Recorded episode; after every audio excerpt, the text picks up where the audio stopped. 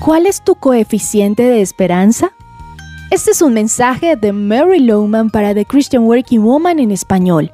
Y el coeficiente de esperanza es más importante que tu tarjeta de identificación. Ryan Johnston, en su libro El coeficiente de la esperanza, dice, solo hay un factor detrás de cada persona que prospera, cada matrimonio, hijo o empresa exitosa, y es la esperanza.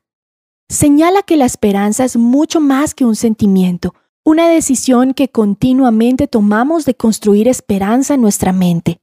Leamos lo que dice Hebreos 10:23.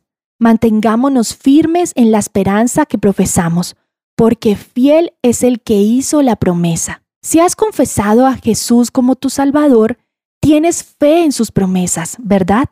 Pero debes apropiarte de esa esperanza. Tienes que sostenerte en ella aun cuando las cosas no parecen esperanzadoras. Es posible que últimamente la vida te ha lanzado algunas circunstancias difíciles.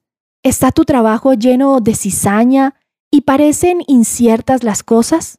Hace poco me contó una amiga acerca de su trabajo, donde los animan con una fuerte competencia e instigan una falta de armonía como estrategia para lograr que todos los empleados trabajen duro y por más tiempo.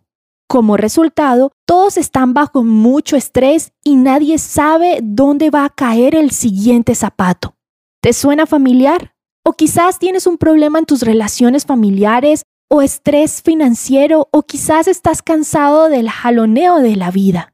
¿Qué roba tu esperanza? ¿Qué hace que te sientas sin esperanza? Permíteme animarte a sostenerte inquebrantablemente sin desmayar a la esperanza que has confesado. El Dios de toda esperanza es fiel. Pon este versículo, Hebreos 10:23, en una tarjeta y llévalo contigo todos los días. Ponlo sobre tu computador donde todo el tiempo lo puedas ver. Cuando comienzan a surgir los sentimientos desesperanzadores, recuerda que solo son sentimientos, no son verdades.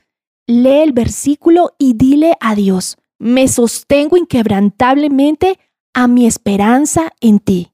Habla verdad a ti mismo y confía en el Dios de toda esperanza. Nunca te fallará. Encontrarás copias de este devocional en la página web de christianworkingwoman.org y en español por su presencia radio.com, SoundCloud, Spotify y YouTube. Búscanos como The Christian Working Woman en español. Gracias por escucharnos. Les habló Alexa Bayona.